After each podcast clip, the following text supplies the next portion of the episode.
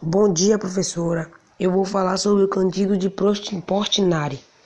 Biografia de Candido Portinari. Candido Portinari, 1903 a 1962, foi um pintor brasileiro, um dos principais nomes do modernismo, cujas obras alcançaram nome internacional, como o painel Guerra e Paz, na sede da ONU em Nova York e a série Imigrantes, do Servo do Museu de Artes de São Paulo. Candido Portinari nasceu em Brodowski, no interior de São Paulo, no dia 29 de dezembro de 1903. Filho dos imigrantes italianos Giovanni Battista Portinari e Domenica di Bansano. Era o segundo filho entre 12 irmãos aos seis anos.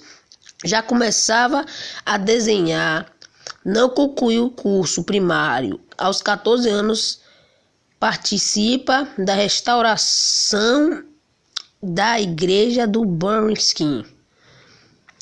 Com 15 anos, Portinari vai para o Rio de Janeiro, se instala na casa de parentes e ingressa no Liceu de Artes e Ofícios, mas a cidade grande não lhe fascina e retorna para Brodowski com 18 anos, retorna para o Rio e ingressa na Escola Nacional de Belas Artes. Em 1921, vende a tela Baile na Roça, que havia pintado assim que chegará à cidade em 1900 1922 expõe no Salão da Escola de Belas Artes. Em 1923, o retrato de Paulo Mesunchelin ganha três prêmios do Salão. Recebe do diretor da escola o direito de escolher seus professores. Em 1928, apresenta-se no salão e conquista o prêmio Viagem para o Exterior com o retrato de Alergário Mariano. Agora eu vou falar sobre as suas principais obras. Mestiço. Nessa tela, o pintor exibe retrato de um homem forte de braços cruzados, trabalhador, em uma lavoura de café. A cor de pele e os traços do sujeito, além do título da obra, indicam se trata uma pessoa mestiça. Mestiço foi produzido em 1934. Café.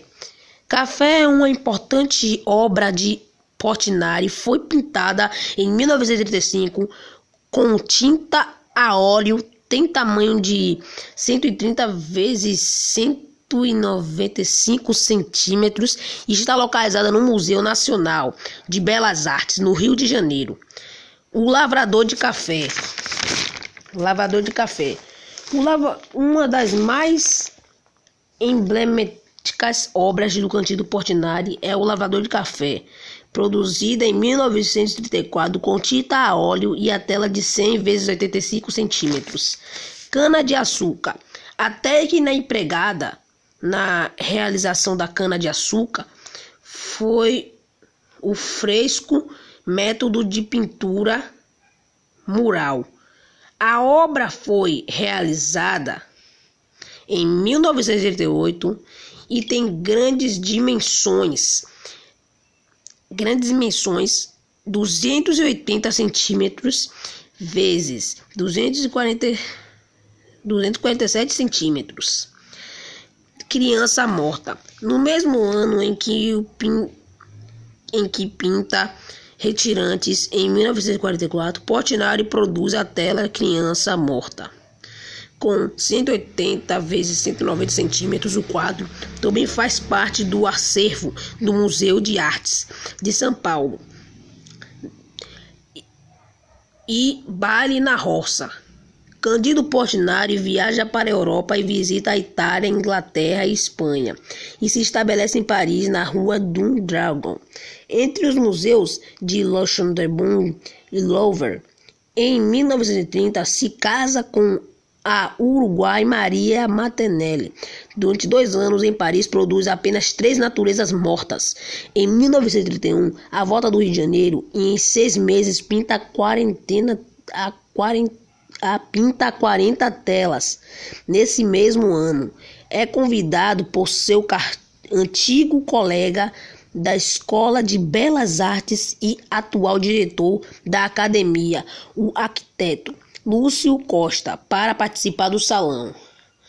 Natureza morta.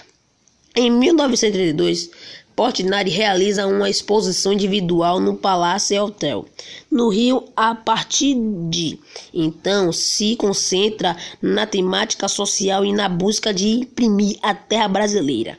A tela O Café, 1934, define essa fase.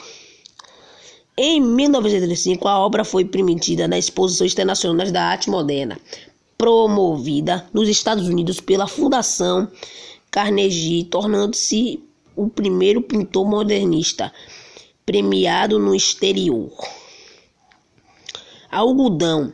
Em 1989, Portinari cria três painéis para o pavilhão brasileiro na Feira Mundial de Nova York. Nesse ano, nasce seu filho João Candido. Em 1942, pinta os afrescos da Biblioteca do Congresso. Em Washington, em 1944, é convidado por Oscar Nguyen para decorar a capela da Pampulha em Belo Horizonte. Pinta o São Francisco e 14 cenas da Via Sacra. Com a consequência das objeções estéticas, a igreja recusou a consagração do templo durante anos. Também dessa fase é a série Retirantes, 1946, com seus personagens aqualidos e, e mutilados em maltrapilhos, que é exposta em Paris e tem uma tela adquirida pelo Museu de Arte Moderna. Família de Retirantes em 1940, Portinari executa um, um grande painel Tiradentes para o Colégio Cataguases, em Minas Gerais. Em 1952, cria um painel A Chegada da Família Real Portuguesa à Bahia. Nesse mesmo ano, começa o estudo para os dois grandes painéis Guerra e Paz, da sede da ONU em Nova York que foram terminados em 1956. Guerra e Paz. Nos últimos anos da década de 50, o modernismo brasileiro dá um passo além do impressionismo, mas Portinari permanece fiel ao seu estilo, uma vez que o abstracionismo pusera em crise todo o seu mundo estético. Em 1960 nasce sua neta Denise, que passa a ser tema de seus últimos trabalhos, uma série de retratos que denotam influência cumbista. Candido Portinari faleceu no Rio de Janeiro no dia 6 de fevereiro de 1962, vítima de intoxicação das tintas que utilizava. Essa foi a minha explicação sobre o Candido de Portinari.